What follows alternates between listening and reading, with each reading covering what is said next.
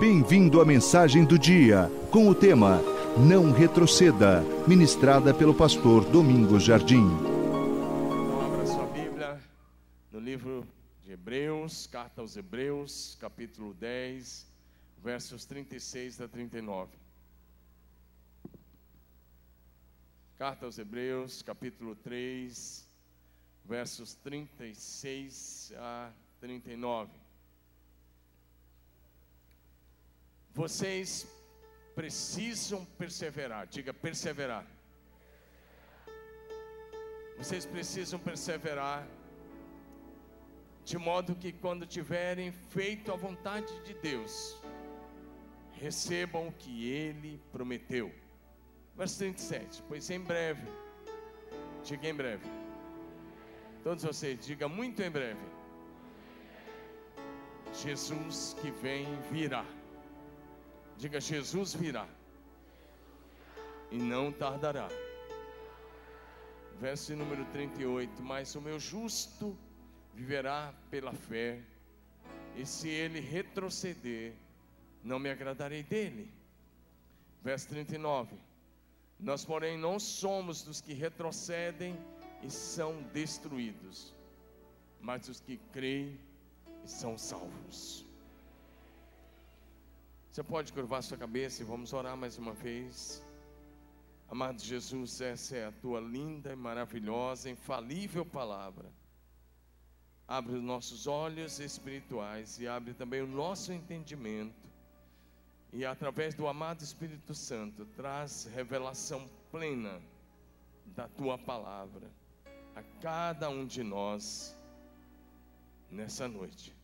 Fala conosco, Espírito Santo, fique muito, mas muito, muito à vontade em nosso meio. Tu és lindo, tu és maravilhoso e nós te amamos. A tua presença é bem-vinda, o Senhor é bem-vindo, a tua pessoa é bem-vinda. E nós queremos mesmo ouvir a tua doce voz hoje. Mas queremos que o Senhor traga espírito de sabedoria e de revelação plena. Porque essa palavra gere vida, esperança, expectativa, coragem, determinação e fé. Em nome de Jesus. Amém? Diga amém. Diga assim: retroceder jamais. Diga de novo: retroceder jamais.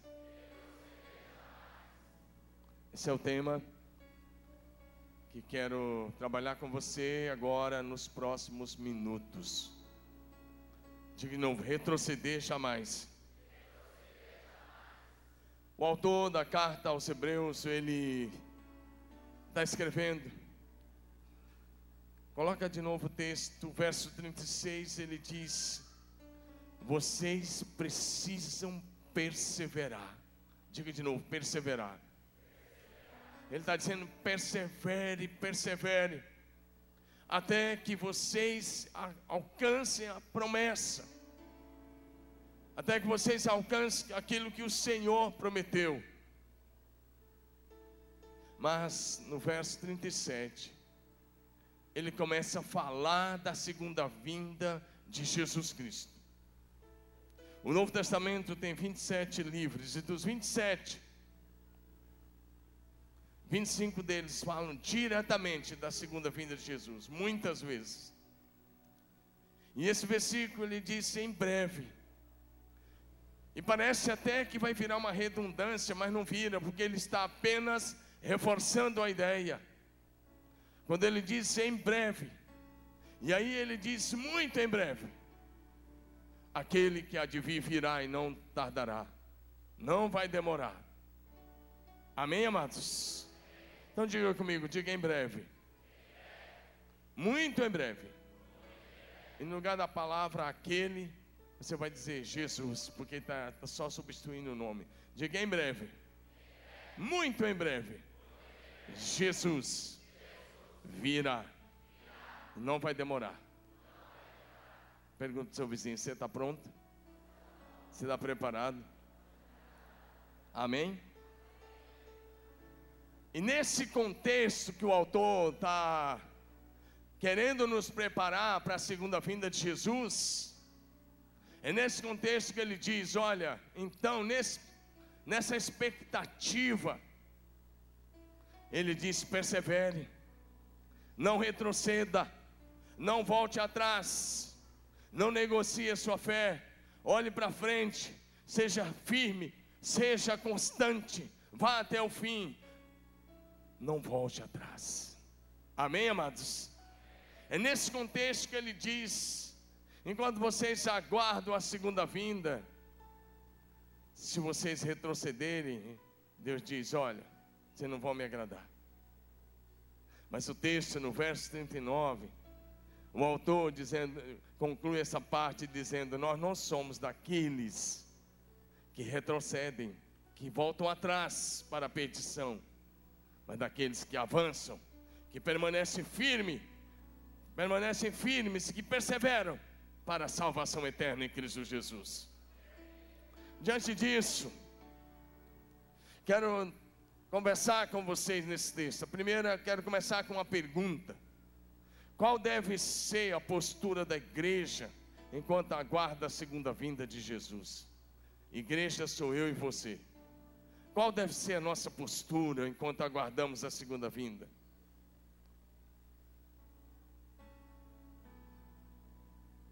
Talvez dando algumas respostas bem objetivas. Primeiro, fazer discípulos perseverar na fé, ser igreja família, ser igreja fervorosa na oração, na adoração, no louvor, permanecer firme, inabalável no serviço ao Senhor.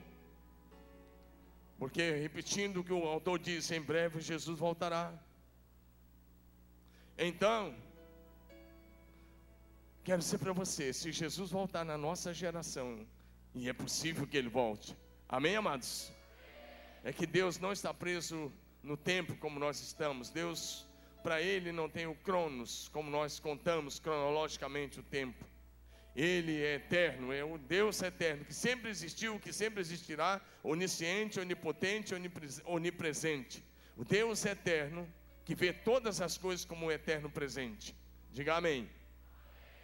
Por isso, ele diz em breve: um dia para o Senhor é como mil anos, e mil anos como um dia. Mas dentro disso, dentro disso, quero te dar uma boa notícia. Eu quero começar com uma boa notícia com você. Olha bem para mim. Você pode estar fazendo parte. Você pode estar fazendo parte da única geração de toda a história da humanidade que não passará pela morte a grande luta de todas as gerações da história da humanidade foi dar a grande luta que ainda não foi vencida é dar um jeito para vencer a morte. Lá os egípcios antigos já embalsamavam os seus corpos, as múmias estão lá, mais de 5 mil anos, uma prova de que eles não venceram a morte. Lá no Atacama tem múmias que eles dizem que datam de 10 mil anos, lá no Chile, em Arica lá no Vale de Azapa. Eu não sei se data, mas estão lá petrificadas para mostrar que o homem não venceu a morte. Mas olha para mim. A igreja do arrebatamento é a igreja que não vai ter uma morte.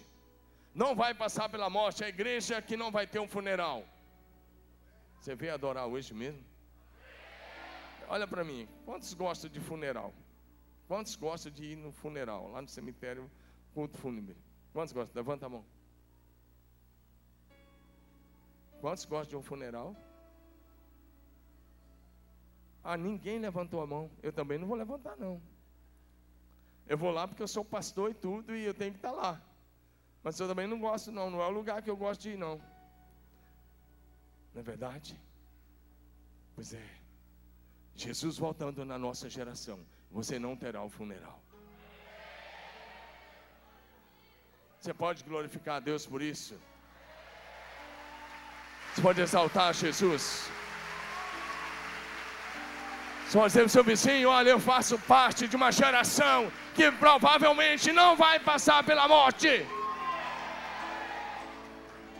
Porque no dia do arrebatamento, no dia da segunda vinda de Jesus, todos nós que estivermos vivos, num piscar de olhos, num momento, seremos transformados. Então esse corpo corruptível se revestirá da incorruptibilidade, e esse corpo mortal será revestido da imortalidade pelo Evangelho de Jesus Cristo.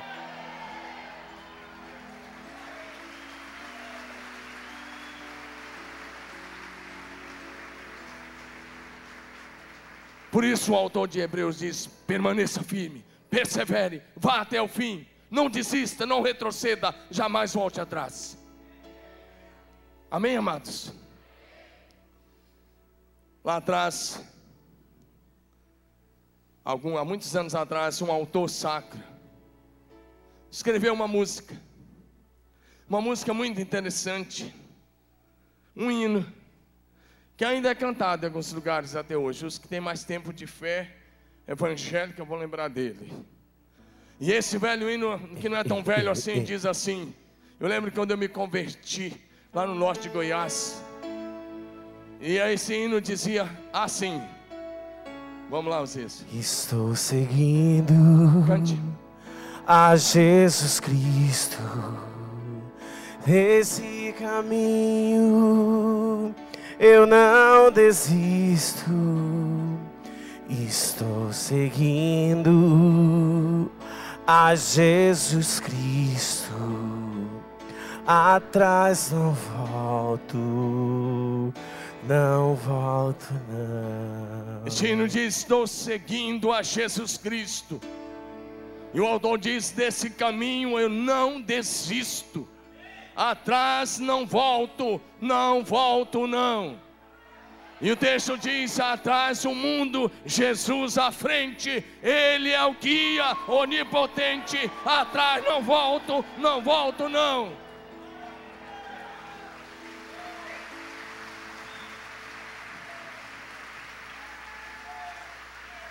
E o texto vai, a, letra vai além e diz: se me deixarem os pais e amigos, se me cercarem muitos perigos, atrás não volto, não volto não.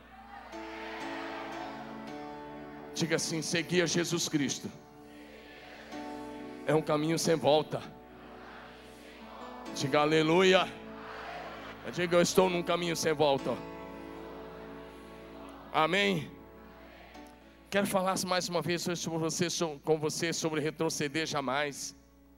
Porque todos os dias, todos os dias, eu e você estamos a um passo da queda. Todos os dias estamos a um passo da queda, porque a nossa carne nunca melhora.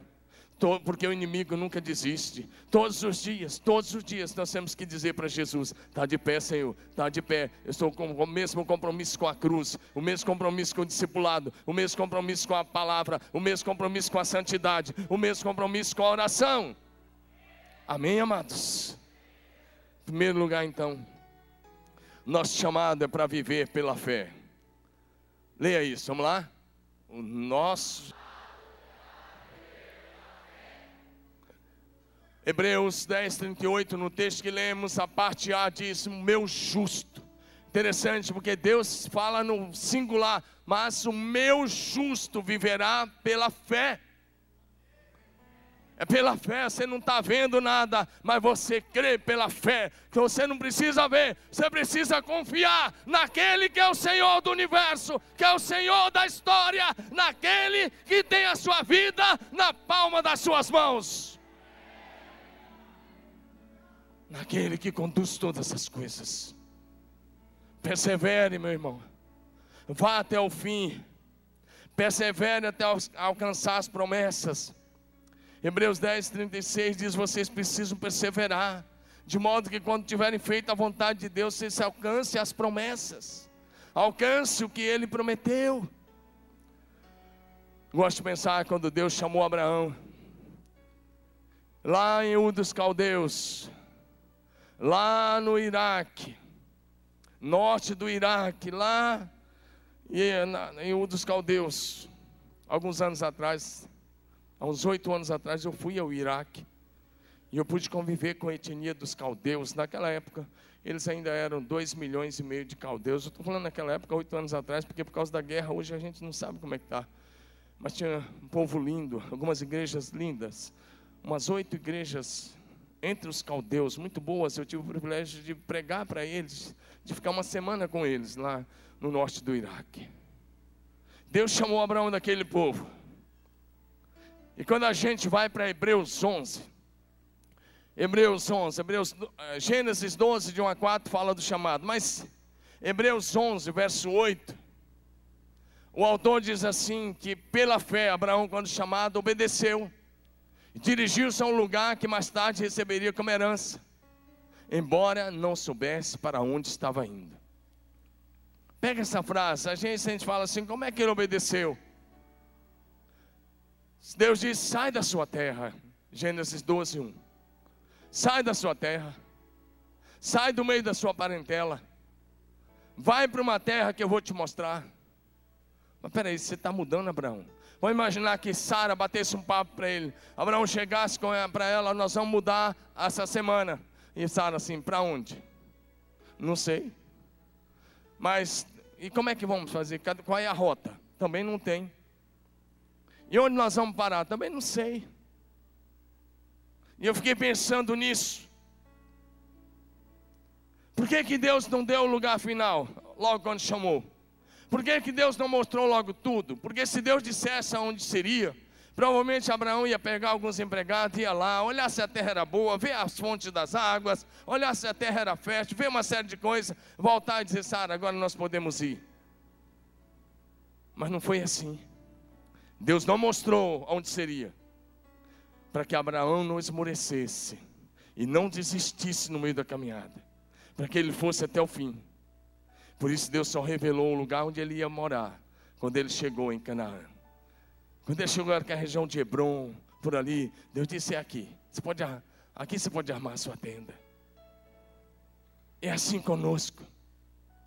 Olha para mim, às vezes você está já querendo saber o final da história como é que as coisas vão ser. A gente já quer sair tudo certinho, ainda mais hoje que a gente tem essas coisas eletrônicas aí. Você vai no lugar, você já digita aí no celular e ele vai te levando, olha, você vai para cá, para lá, e, e, ele vai te conduzindo, dizendo onde você tem que fazer, o que tem que virar. Se tiver em alguns lugares, e toma cuidado, que às vezes pode te levar para meio de uma favela. Mas, aí ele já, o, o próprio GPS, antigo GPS, vai te levando. Abraão não tinha isso. Ele tinha fé e confiança em Deus. Diga amém.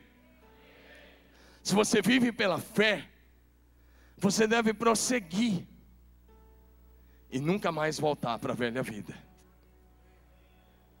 Quantos estão entendendo essa palavra? Diga nunca mais, nunca mais voltar para a velha vida. Eu vou te dar um exemplo agora, quem sabe você recebe uma revelação no teu coração. Então erga a tua cabeça, olha para mim. Você veio aqui para receber palavra de Deus, e você está recebendo a palavra de Deus no teu espírito e no teu coração.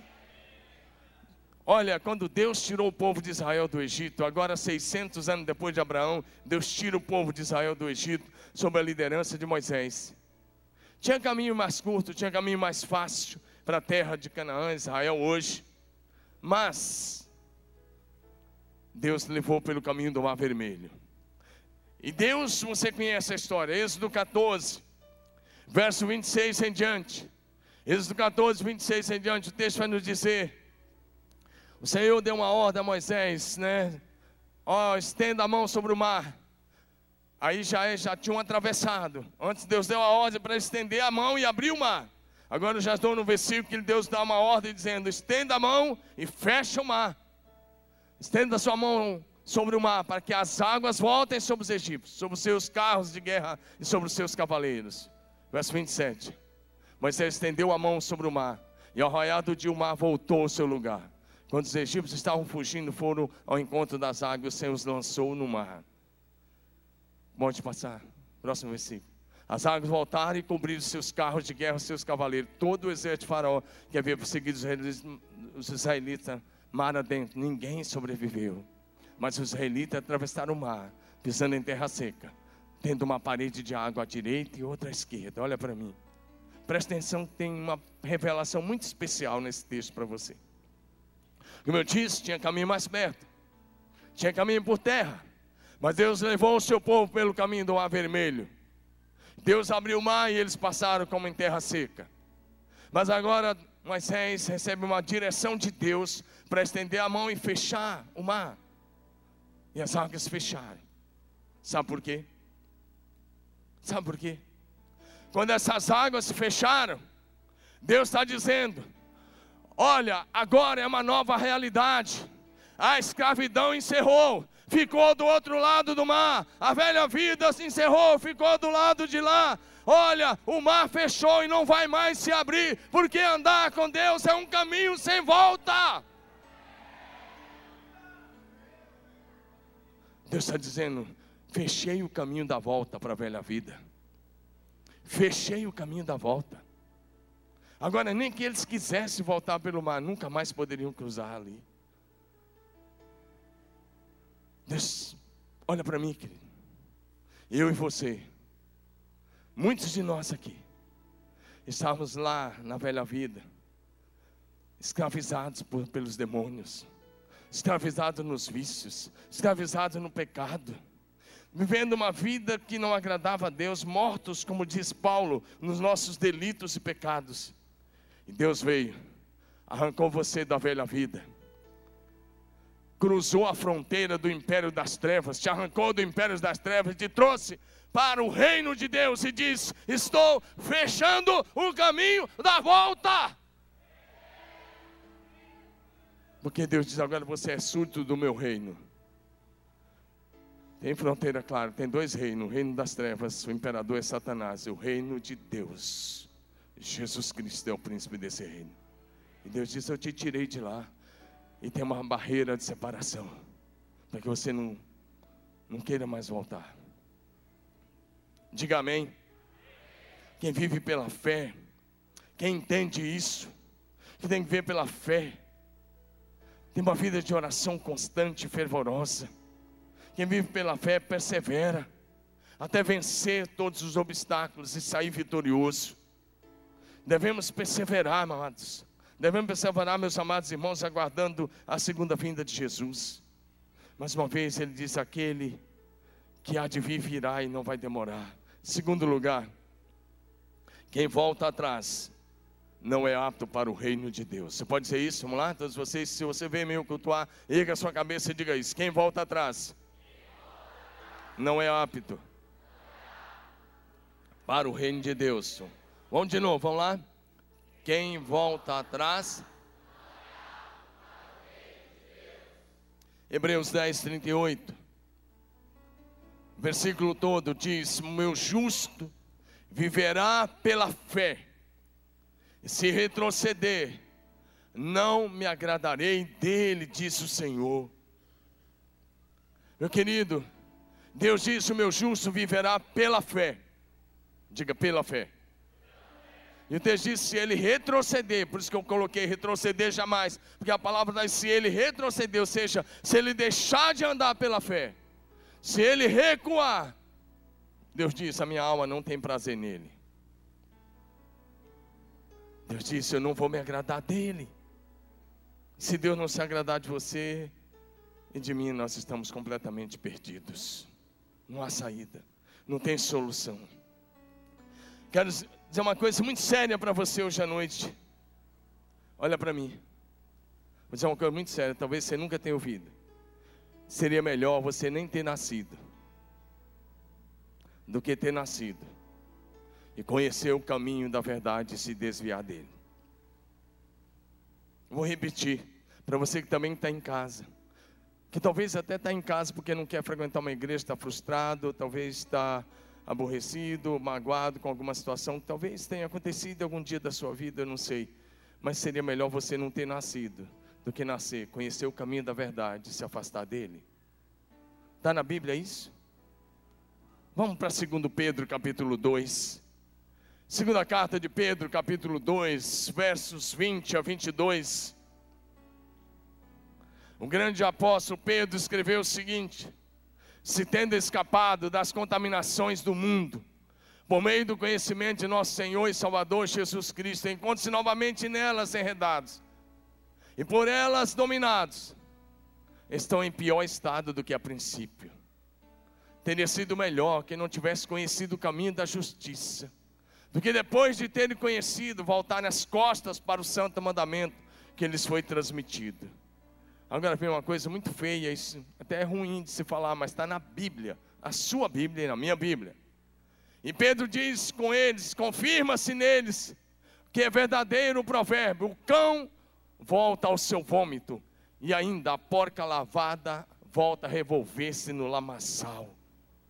Ele diz que alguém que conhece o caminho da justiça e volta atrás, é como o cão que vomita e vai lá depois e come o seu próprio vômito.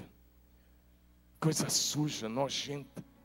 É como a porca lavada que foi lavada, perfumada. Você pode pegar um porquinho bonitinho, lavar, perfumar, fazer de tudo, mas se tiver um chiqueirinho e uma laminha e você soltar, ele vai lá, daqui um pouco não tem mais perfume nem nada. Agora olha para mim. Você não é cão e nem é porco. Você é ovelha de Jesus Cristo de Nazaré. Por isso não volte atrás. Por isso não abra mão da sua fé. Por isso persevere. Por isso vá até o fim. Diga amém. Porque se você voltar, ele diz: o segundo estado é pior que o primeiro. Por que, que é pior? A própria Bíblia responde. Mateus 12. Mateus capítulo 12, o Senhor Jesus falando sobre isso. É uma situação de endemoniamento. Quando uma pessoa é liberta, você vem e faz um face a face nosso ou vai no nosso culto de sexta-feira, aí lá tem um mapeamento, recebe a ficha, faz o um mapeamento, vai para a libertação e passa toda aquela série de libertação, aí você é liberto. Mas aí alguns dias depois você volta para o mesmo pecado. Presta atenção nisso. Nós temos um sério ministério de libertação aqui na igreja. Presta atenção nisso. Quem retrocede e volta atrás e abandona a fé em Cristo, então fica à mercê dos demônios. Fica à mercê dos demônios. Foi Jesus quem disse. Olha, Mateus 12, 43, 45. 12, 43, 45. Olha o que Jesus está dizendo. Quando um espírito imundo, um demônio, sai de um homem, passa por lugares áridos, procurando descanso, como não encontra, diz: Voltarei para a casa de onde saí. Chegando, encontra a casa desocupada, porque você voltou atrás, varrida e em ordem. Verso, próximo versículo. Então ele vai, ele volta lá. E ele traz consigo quantos? Traz consigo sete demônios piores do que ele. E entrando, passam a viver ali, ou seja, naquela pessoa. E o estado final daquele homem torna-se pior do que o primeiro voltar atrás, abrir mão da fé, desviar-se, voltar para o pecado, é ficar à mercê dos demônios. É por isso que Pedro diz, concordando com Jesus, é pior do que o primeiro estado. Por que, que é pior? Imagina quando você foi para a libertação, você tinha só um demônio. Só um demôniozinho de estimação, que você cuidava dele lá. É, demôniozinho de estimação que te oprime, faz aquelas coisas. Você sabe, te leva para todo tipo de pecado. Mas agora você vai para a libertação. Aí você faz. agora eu estou bem, agora eu posso voltar de novo para a velha vida. Agora ah, já fui até batizado mesmo. Agora eu posso aprontar, eu posso, eu posso tomar todo, eu posso cheirar todo, eu posso fazer o que quiser, eu estou salvo. E aí o demônio vem, dá uma olhadinha na casa, tem brecha, tem legalidade, ele pode atuar, ele vai lá e convida mais sete. Fica pior porque agora você passa a ter oito. Por isso, seguir Jesus Cristo não é brincadeira, é caminho sem volta. Amém, amados? E aí, se a tua libertação e agora no primeiro mapeamento levou alguns dias, agora vai levar um mês, toda semana tem que voltar lá. Então não brinque com isso. Diga assim: retroceder jamais. Diga retroceder jamais.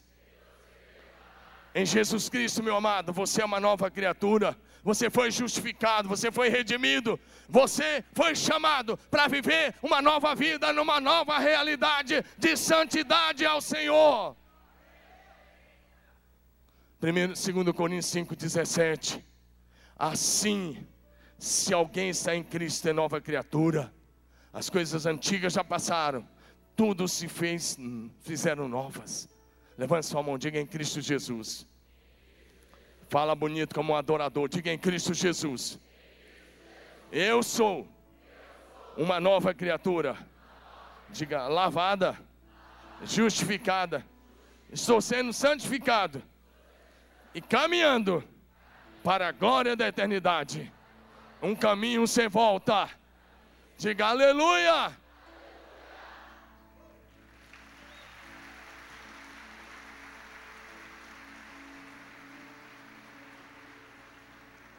Deus tirou o povo do Egito e fechou o mar, dizendo: Não volte mais. Viva uma nova história, uma nova realidade. Ele nos arrancou do império das trevas. Por favor, meu filho, projete para nós Colossenses 1,13. Colossenses 1, versículo 13. Palavra diz: Pois ele nos resgatou do domínio das trevas e nos transportou para o reino do seu filho amado. Levante sua mão bem alto, se você está cultuando. Diga assim: O Pai Diga o Pai, por amor a mim, Ele me transportou do império das trevas para o reino de Jesus. Diga, eu sou súdito do reino de Deus, em Cristo Jesus, o Senhor. Aleluia!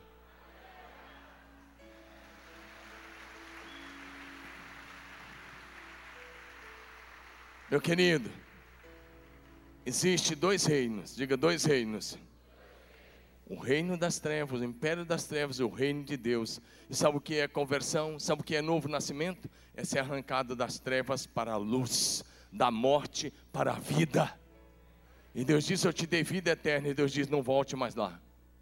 O problema é que você está na igreja, você vem aqui no culto, mas acaba o culto aqui um pouquinho. Se você não tiver cuidado, você já volta a viver como súdito das trevas. E Deus não quer isso, porque não tem nenhuma comunhão entre as trevas e a luz, não tem nenhuma comunhão entre Cristo e o diabo, não tem nenhuma concessão. Ou você está no reino de Deus, ou você está no reino das trevas, ou você ainda é escravo de Satanás, ou você foi liberto por Jesus Cristo de Nazaré.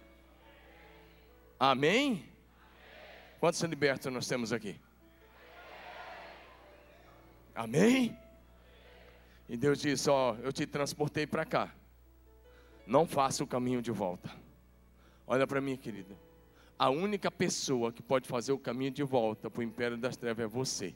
O diabo não pode forçar você. Ele pode tentar, mas forçar não. O problema é que muitos vêm aqui, mas voltam para as trevas no outro dia. Quero olhar com você uma coisa. Quem retrocede, quem volta atrás, quem se afasta, está caminhando para a sua própria destruição. Sua própria destruição. Gênesis capítulo 19 nos fala da destruição das cidades de Sodoma e Gomorra e algumas pequenas cidades ali, ao todo cinco cidades em volta. Região do Mar Morto, se você quer se localizar a nível de geografia. Mas Gênesis 19, 26 nos fala de uma, da mulher de Ló, 19, 26. Deus, ouvindo a oração de Abraão, mandou dois anjos na casa de Ló, lá em Sodoma. Os anjos chegaram à noite, passaram a noite na casa de Ló, e de madrugada, ainda de madrugada, antes do sol raiar, os anjos começaram, acordaram Ló, a sua esposa, as suas duas filhas, e começaram a dizer: Vamos, vamos, vamos. Imagina anjos poderosos, anjos que iam mandar juízo sobre a cidade. Eles estão pegando literalmente pelo braço. Depois você lê o texto, puxando e dizendo: Vamos, porque nós não podemos fazer nada enquanto vocês estiverem aqui. Olha para mim. Mas esse texto diz: A mulher de Ló olhou para trás e transformou-se numa coluna de sal. Presta atenção. Olhar para trás aí, não é apenas dar uma olhada para trás. Olhar para trás aí é que os anjos estão puxando, precisa sair. E ela demorou-se. Ela não obedeceu, demorou-se. Sabe, vou pegar aquela última joia. Aí eu ganhei aquela joia de ouro. Eu preciso pegar. Eu não vou embora sem minha joia. Eu não vou embora sem aquele. E ela demora-se. O fogo cai. E ela virou apenas uma coluna de sal. Como é que você quer entrar para a história? Você pode entrar para a história fazendo coisas boas. Ou você pode entrar como a mulher de Ló. Que Deus foi tão misericordioso que mandou dois anjos lá para arrancar aquela família de lá. Mas ela estava tão agarrada às coisas que ela volta atrás. E aí, no Evangelho de Lucas, vamos para Lucas agora, capítulo 17, versos 32 e 33. Jesus falando da sua segunda vinda, olha o que ele diz, olha a advertência que ele faz. Jesus olha e diz: lembrem-se da mulher de Ló. Ele está dando uma série de advertências sobre perseverar, sobre ir até o fim, sobre permanecer, sobre não voltar atrás, sobre não voltar para pegar nada. E ele diz: lembrem-se da mulher de Ló. Agora olha o verso 33, aí você vai entender o que eu falei. Quem tentar conservar a sua vida vai perder, perderá. E quem perder a sua vida perseverar. Presta atenção. Ela foi tentar levar mais algumas coisas e perdeu a sua vida. E Jesus disse: lembre-se da mulher de Ló. Talvez você tão agarrado às coisas, dizendo: Eu preciso de mais, de mais, de mais. E Deus está dizendo: Não, você precisa só obedecer, só andar na palavra, só olhar para frente e não retroceder jamais. Lucas 9, 62 Jesus nos diz o seguinte: que quando lançarmos mão do, mão do arado da salvação, não devemos mais olhar para trás. Jesus está falando num contexto chamado de discipulado. E ele, Jesus respondeu: Ninguém que põe a mão no arado e olha para trás é apto para o reino de Deus. Meu querido, você se lançou ah, no caminho da vida, no caminho da salvação em Cristo Jesus. Jesus diz: não olhe para trás, não olhe para trás. Não fique flertando com o pecado, não fique flertando com o mundo, não fique ouvindo o inimigo, não ouça as propostas do diabo, não negocie com o inimigo, olhe para frente, vá em frente, diga sempre em frente, diga bonito, sempre em frente. Filipenses 3, verso 13. Deixa eu dizer por que estou te falando isso. Todos os dias o inimigo tenta nos fazer voltar atrás. Todos os dias ele tenta nos fazer retroceder. Todos os dias o inimigo tenta nos fazer desistir de Jesus. Talvez você entrou aqui hoje ou está nos assistindo, e talvez você é uma dessas pessoas que está quase voltando atrás. Começou a olhar para as circunstâncias da direita e da esquerda, começou a olhar para as coisas, começou a enxergar as falhas dos irmãos, começou a enxergar as dificuldades, começou a olhar para os escândalos, começou a olhar para coisas e você está quase desistindo. E a palavra hoje é: não retroceda, não volte atrás, cada um vai dar conta de si mesmo diante de Deus. Mas Filipenses 3,13, o apóstolo Paulo escreve: Irmãos, não penso que eu mesmo já tenha alcançado, mas uma coisa faço. Olha o que ele diz, leia comigo, vamos lá? Esquecer, todos vocês, vamos lá? esquecendo-me das coisas que ficaram para trás e avançando para que estão adiante. Verso 14: prossigo para o alvo, a fim de ganhar o prêmio do chamado celestial de Deus em Cristo Jesus. Diga aleluia.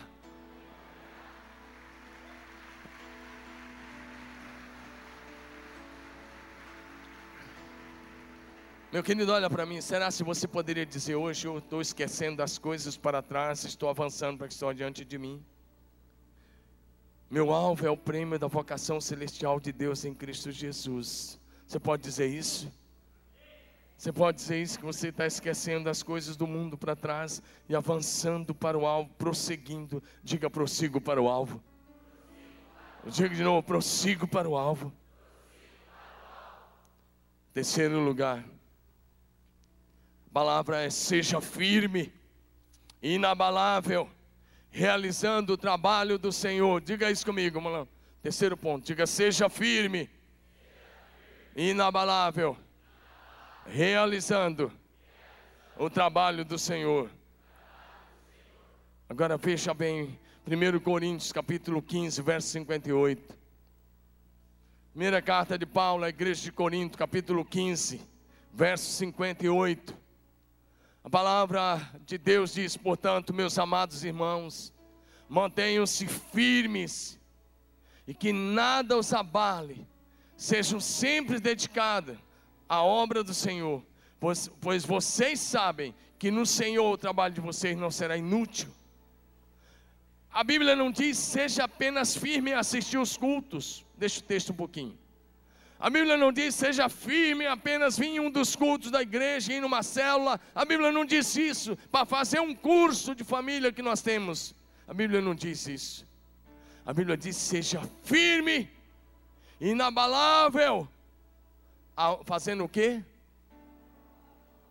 Fazendo o quê? Obra é o quê? Diga trabalho. Diga firmes e inabaláveis. Diga no trabalho do Senhor. Palavra é clara, diga seja firme e inabalável. Firme e inabalável. Diga inabalável. Diga não inabalável. No trabalho do Senhor. É o que Paulo está dizendo: seja firme e inabalável no trabalho do Senhor. Ele diz: porque fazendo o trabalho do Senhor, a sua obra não será em vão. Ele está dizendo: continue sempre firme, realizando o trabalho do Senhor com dedicação e consagração. Servir a Jesus Cristo. Levante bem alta a sua mão, bem bonito, e diga assim: servir a Jesus Cristo. É o mais fascinante projeto de vida. Amém? Quero te dar uma boa notícia, querido. Talvez quando eu falei alguma coisa ali de voltar atrás, aquelas coisas que o que acontece quando eu volto atrás, talvez você ficou com certo medo, receoso, mas eu quero te dar uma boa notícia. Salmo 91, verso 7. Salmo 91, verso 7 vai dizer para a gente que Deus é poderoso, poderoso para te proteger, para te guardar, para te livrar, para te levar até aquele dia. Porque o Salmo 91, verso 7, verso 7, diz para a gente: mil poderão cair ao seu lado e dez mil à sua direita, nada, mas nada o atingirá. Amém?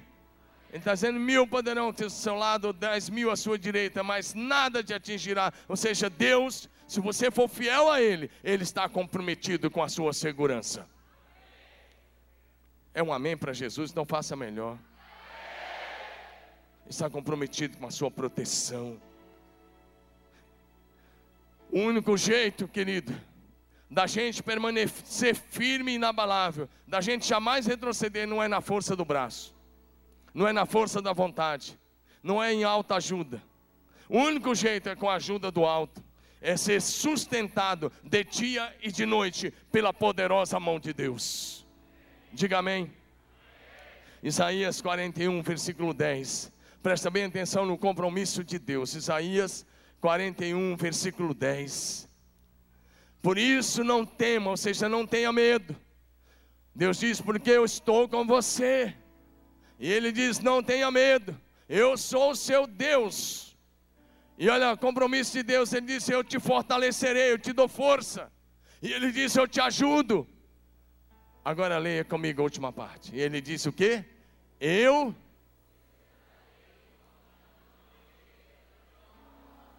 Vocês estão lendo o mesmo versículo nos telões, então lê bonito. Vamos lá?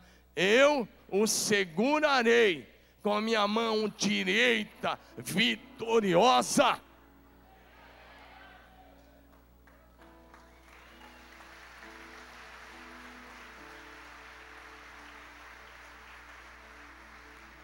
Só tem um jeito de ir até o fim sem retroceder. É se você for sustentado pela mão direita do nosso Deus é se ele segurar na sua mão, é se você, ele só vai segurar na sua mão se você se mantiver fiel.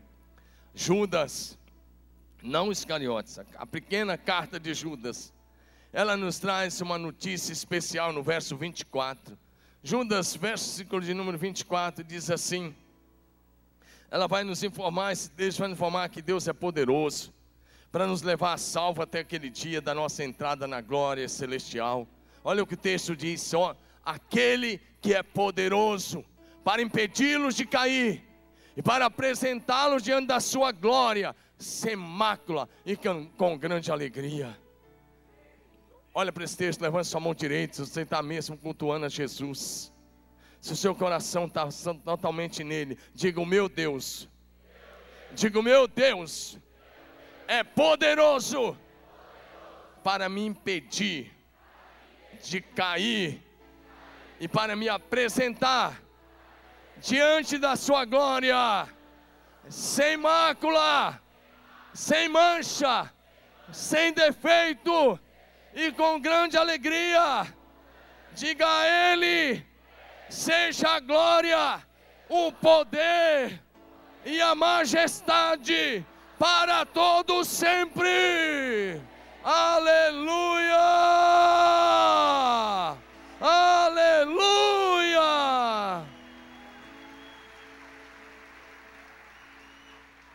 Jesus falando sobre isso. João 10, verso 28. Jesus falou desse compromisso dele comigo e com você. Ah, no verso 27 ele diz: As minhas ovelhas ouvem a minha voz e me seguem. Mas no verso 28 ele diz: Eu lhes dou a vida eterna. Ele faz três promessas aí. Eu lhes dou a vida eterna. E jamais perecerão. É a segunda promessa. Primeira é a vida eterna, a segunda jamais vai perecer. E a terceira promessa que Jesus faz aí: ninguém as poderá arrancar das minhas mãos. Levanta sua mão, diga: Eu estou nas mãos de Jesus. Fala com convicção, profetize sobre a sua vida. Diga: Eu estou nas mãos de Jesus. Diga: Ninguém poderá me arrancar das mãos de Jesus. Ou seja, nas mãos de Jesus, eu estou eternamente seguro. Diga aleluia.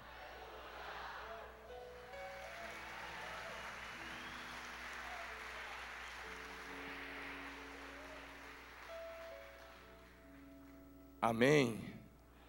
Em último lugar, persevere firme. Persevere sempre firme na fé, até o fim. Quarto lugar, quarto ponto. Persevere sempre firme na fé, até o fim. Diga isso, persevere sempre firme na fé. Até o fim. Amém. Esse tem que ser o nosso compromisso. Esse tem que ser o nosso compromisso todos os dias. Porque o texto que lemos, verso, Hebreus 10, 39. Hebreus 10, 38, o meu justo viverá pela fé. Se ele retroceder, a minha alma não vai se agradar dele. E no verso 39, o autor escreve: Nós, porém, não somos dos que retrocedem são destruídos, mas dos que creem e são salvos. De que lado você está? Vou perguntar de novo: de que lado você está? Você está do lado daqueles que estão quase retrocedendo, quase voltando atrás. Você está com saudade lá da velha vida, com saudade lá dos velhos vícios, dos velhos hábitos. Quando você escuta aquela música, parece que o vermezinho mexe lá. Liga a TV vê algumas coisas, parece que o bichinho mexe lá, agunça. Tem algumas pessoas, quando vê algumas coisas, parece que mexe lá. E eu te olha, tá vendo? Não era bom?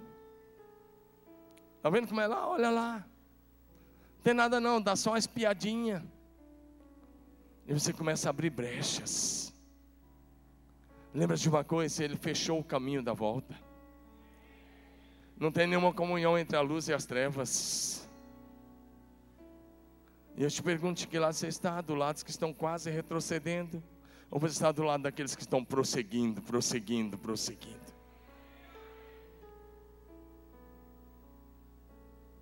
O texto diz: Nós, porém, não somos daqueles que retrocedem e são destruídos, mas os que creem são salvos. Para com essa ideia de que alguém já disse: não, ó, você veio na igreja, levantou sua mão, você entregou sua vida, fez uma decisão, foi batizado, você está com o nome lá, está garantido, pode fazer e acontecer. História do diabo. Porque o que Jesus disse foi outra coisa. Uma é esse que você acabou de ler, outra é Mateus 24, 13. Vamos ver o que ele diz? Mateus 24, versículo número 13. Mateus 24, 13, Jesus, no grande sermão da montanha, ele diz: Mas aquele que perseverar, diga perseverar, por algum tempo, é isso? Por alguns anos, e depois se desviar, é isso? Depois retroceder, diga: Mas aquele que perseverar, leia bonito, todos vocês: aquele que perseverar, até o fim, esse será salvo.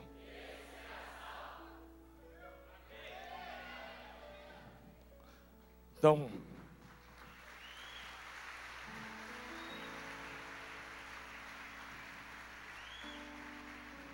levanta a mão bem alto, diga eu renovo o meu compromisso hoje à noite de perseverar até o fim. Jamais voltar atrás. Diga nem mesmo olhar para trás. Não sentir nenhuma saudade da velha vida Diga olhar para frente. Para frente. Prosseguir para o alvo. Que é Jesus Cristo. E a glória da eternidade. Diga aleluia.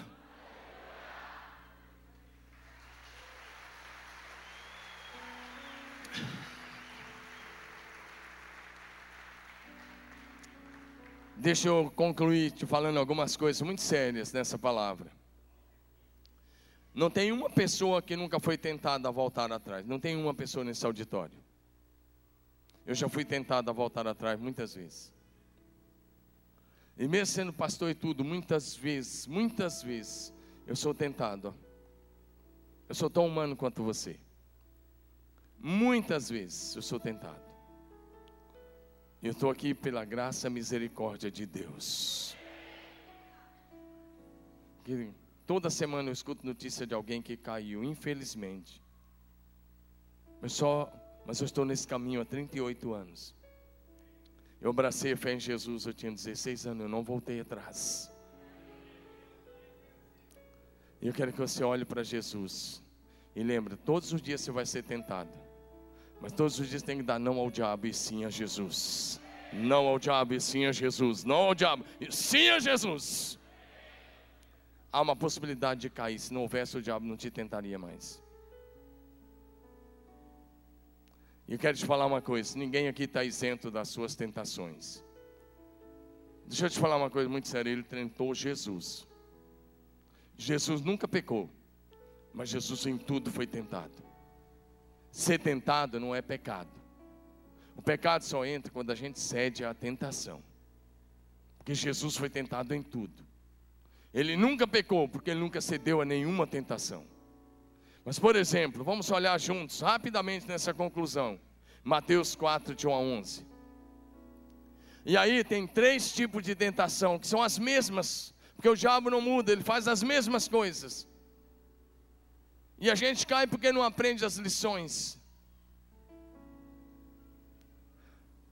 Mateus 4, de 1 a 11, o texto diz que Jesus foi levado pelo Espírito ao deserto e ele jejuou 40 dias e 40 noites, claro, sem comer, 40 dias e 40 noites. O que acontece? Ele teve fome. Mas no verso 3, então, presta atenção numa coisa: o inimigo vai tentar aproveitar um ponto frágil, vai tentar olhar um momento de fragilidade. Ele olha, está com fome, ele se aproxima e faz uma proposta que parecia até legal, parecia, mas era uma proposta do inferno. Se tu és o filho de Deus, manda que essas pedras se transformem em pães. Aí eu quero dizer uma coisa para você. Resista e vença a tentação de satisfazer os seus próprios desejos. Por mais que até eles pareçam ser desejos legítimos. Era um, Jesus estava com fome, era legítimo. Por mais que você tenha desejos, pareçam ser legítimos. Resista e vença a tentação de satisfazer seus próprios desejos, sua própria vontade. Crucifique a sua carne, as suas paixões. Crucifique. Aí Jesus responde no verso no versículo seguinte: Nem só de pão viverá o homem, mas de toda a palavra que procede da boca de Deus. Por isso que você precisa conhecer a Bíblia. Porque na hora da tentação o que vai fazer diferença é a Bíblia. É o que você conhece de Bíblia. Jesus cita um texto de Deuteronômio 8,13: Não só de pão viverá o homem, mas de toda a palavra que procede da boca de Deus. Ou seja, Jesus venceu pela palavra e nós vencemos pela palavra. Amém, amados? E aí o diabo, não contente, lança uma segunda tentação. Ele olha para Jesus, versículo 6. E ele diz: Se tu és o filho de Deus, joga-te daqui abaixo. Está propondo a Jesus. Qual foi a proposta aí? Jesus sobe na torre mais alta do templo, vai lá, lá na torre. Vamos imaginar o que o diabo está propondo aqui. Olha para mim. Vamos imaginar que fosse uma festa da Páscoa. Jerusalém, na época de Jesus, tinha uma média de 200 mil habitantes. Mas na festa da Páscoa, esse número aumentava seis vezes mais, ia para 1 milhão e 200 mil pessoas. Por aí. Vamos imaginar Jerusalém com 1 milhão e 200 mil pessoas, o pátio do templo enorme, dia máximo da Páscoa. O que, é que o diabo está propondo? Ah, você não quer ser conhecido, você não quer ser famoso? Sobe lá no pináculo do templo. E ele diz: pula. E dá uma ordem aos teus anjos para te receberem. Já pensou que show? Que espetáculo? É o que o diabo está propondo. Você não quer ser conhecido, Jesus? Você não quer ser famoso? Pula. Os anjos vão te segurar. Um milhão de pessoas vão te aplaudir. E vão dizer: é ele, ele é o cara. Jesus não veio para dar show, coisa nenhuma. Ele veio para morrer na cruz. Ele veio para servir. Ele veio como servo entre os servos, servindo aqueles que servem. Essa é uma grande tentação hoje. Seja conhecido. Escreva o seu nome. Deixa que todos te vejam tenha muitos seguidores em todas as suas redes sociais, vai lá, abre lá todas essas coisas aí, todos esses nomes aí das redes sociais. Seja famoso, seja conhecido. Deixa que todos te aplaudam. Deixa que todos te vejam. Essa é uma tentação do diabo. Nós só temos que demonstrar uma pessoa, Jesus Cristo de Nazaré. Eles não precisam me ver. Eles não precisam te ver. Eles precisam ver Jesus manifestado nas nossas palavras, ações e atitudes. Levanta sua mão, diga a minha missão. Diga bonita, a minha missão não é exaltar a minha imagem, é manifestar. Diga, é manifestar Jesus Cristo de Nazaré com as minhas ações palavras e atitudes. Diga aleluia.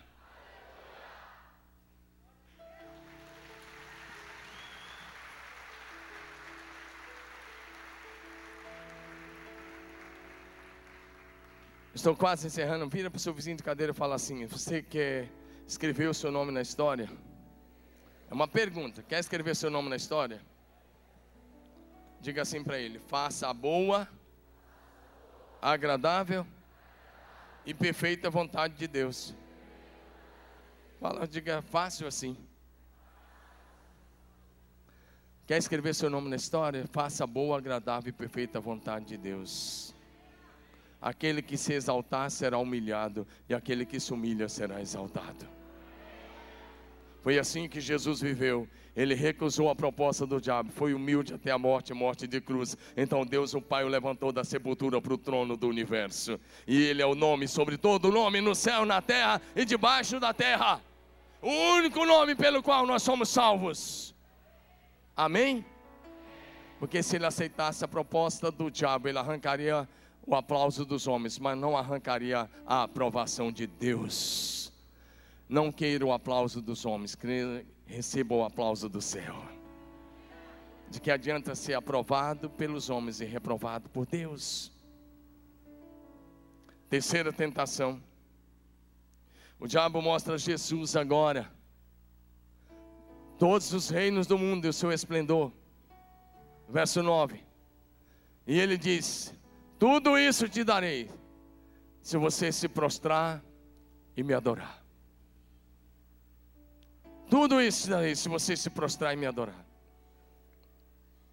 Quero, aí Jesus olha para ele e diz: Vai embora, Satanás. Sai, Satanás. Porque está escrito: Ao Senhor teu Deus adorarás e só a Ele servirás. Nas três vezes Jesus venceu usando a palavra. Primeiro ele disse: Está escrito, nem só de pão viverá o homem, mas de toda a palavra que sai da boca de Deus. Depois ele disse: Ao Senhor teu Deus adorarás, só ele servirá. Agora ele disse: Retira-se, Satanás. Vai embora.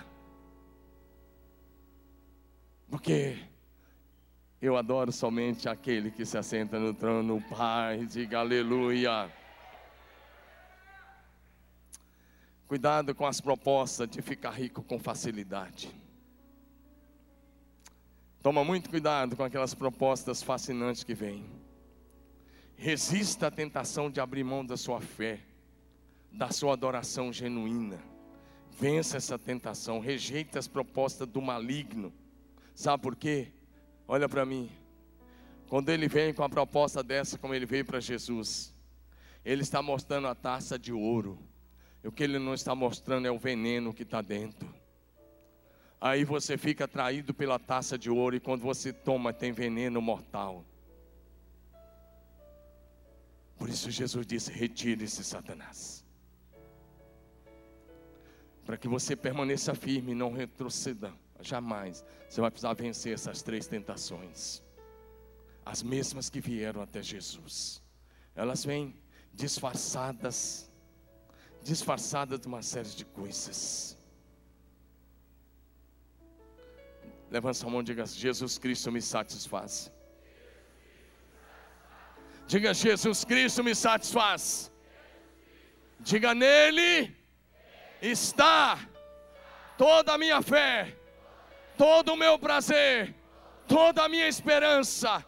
Nele, nele está a minha confiança. Diga: Jesus é a minha vida, é a minha vida, é a minha vida.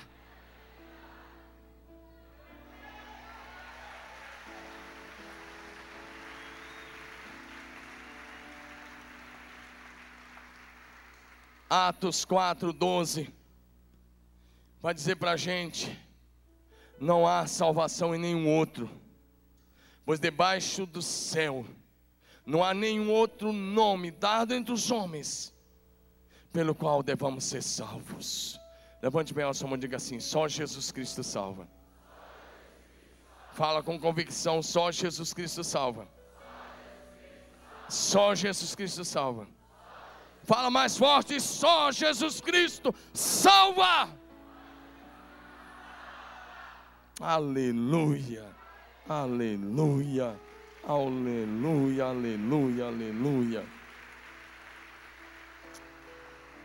O diabo quer te desviar, te fazer perder a rota, tentando mostrar outras coisas, mas Jesus é o único caminho. João 14,6, Jesus disse: Eu sou o caminho, a verdade e a vida. Ninguém vem ao Pai a não ser por mim. Só Jesus salva. Só Jesus é o caminho. Ele é o único caminho para Deus, o nosso Pai. Nele vale a pena confiar, nele você pode confiar. Olha para mim, eu quero concluir dizendo a você. O pessoal do louvor já pode subir. Deixa eu dizer a ti, todas as promessas de Deus em Cristo Jesus são feitas para os vencedores. E só vence quem não volta atrás. Só vence quem não recua na fé. Só vence quem jamais retrocede. Só vence quem vence a própria carne, o próprio eu. Quem vence o mundão com as suas propostas. Quem vence o diabo com as suas tentações. Só vence quem vence todo esse sistema, quem permanece, quem persevera firme até o fim. Por isso o texto que lemos diz: você precisa perseverar. Vocês precisam perseverar até alcançar as promessas. Por isso o texto diz: o meu justo viverá pela fé. E se ele recuar, o Senhor diz: Eu não me agradarei dele. E o texto diz: Mas nós não somos daqueles que retrocedem para a própria destruição. Nós somos daqueles que prosseguem e que avançam para a salvação. Vamos ficar em pé. Eu quero te encorajar agora, renovar a sua aliança, renovar seu compromisso, renovar a sua vida. Eu quero fazer três apelos hoje à noite. Primeiro, é se você entrou aqui hoje e ainda não entregou sua vida a Jesus Cristo. E você ouviu nessa noite, Ele é o único caminho. Só Ele pode salvar. Só Ele pode mudar a sua história. Só Ele pode te arrancar do império das trevas para o reino da luz. Só Ele pode transformar a sua vida. Essa é a primeira coisa. Se você quer entregar a sua vida a Jesus Cristo, eu te convido a vir à frente. A segunda apelo eu quero fazer hoje à noite. É para aqueles que querem voltar. Talvez você se afastou. Talvez você tá, pode vir à frente, você se afastou. Está tomando outro caminho, saindo da igreja, indo para outros lugares, tomando outros rumos. Talvez o primeiro amor está esfriando. Eu te convido a voltar hoje à noite, reconciliar-se com o Senhor imediatamente, imediatamente. Você viu que quem volta atrás, quem se afasta, quem toma outro caminho, é aquela coisa feia lá de Pedro. Você não é isso. Ele diz que você vai viver um estado pior do que você era antes. Ah, você vai ficar vulnerável ao ataque dos demônios. Você não quer isso, e Deus não quer isso. Deus quer que você tenha autoridade sobre os demônios, não que você seja possesso de demônios. Volte agora para a casa de Deus, volte para a igreja, volte para o braço do Pai, se reconcilie agora. E terceiro apelo é para aqueles que querem hoje renovar a aliança, membro da igreja ou não, quer dizer, Deus, eu quero renovar.